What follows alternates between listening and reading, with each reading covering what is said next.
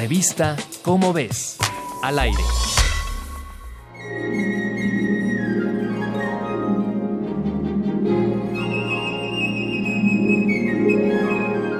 Los brotes de enfermedades infecciosas zoonóticas, es decir, donde el contagio se da de un animal a un ser humano, se han vuelto cada vez más comunes en los últimos años.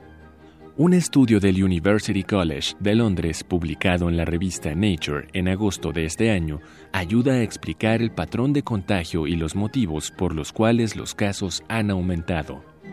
Los investigadores del Centro de Investigación para la Biodiversidad y el Ambiente de la mencionada universidad revisaron 184 estudios sobre 7.000 especies animales, de los cuales ya se sabe que 376 eran portadores de enfermedades.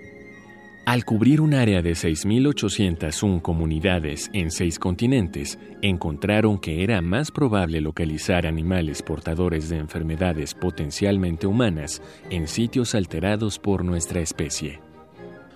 Y por el contrario, los animales silvestres que no son portadores prefieren quedarse en sus ecosistemas naturales. Por lo que se deduce que los animales portadores se han adecuado más a las actividades humanas dado que las tierras agrícolas y urbanas continúan en expansión y por lo tanto se prevé que los contagios por zoonosis aumenten, es necesario reforzar la vigilancia de enfermedades en esa zona, así como frenar la tala de ecosistemas naturales.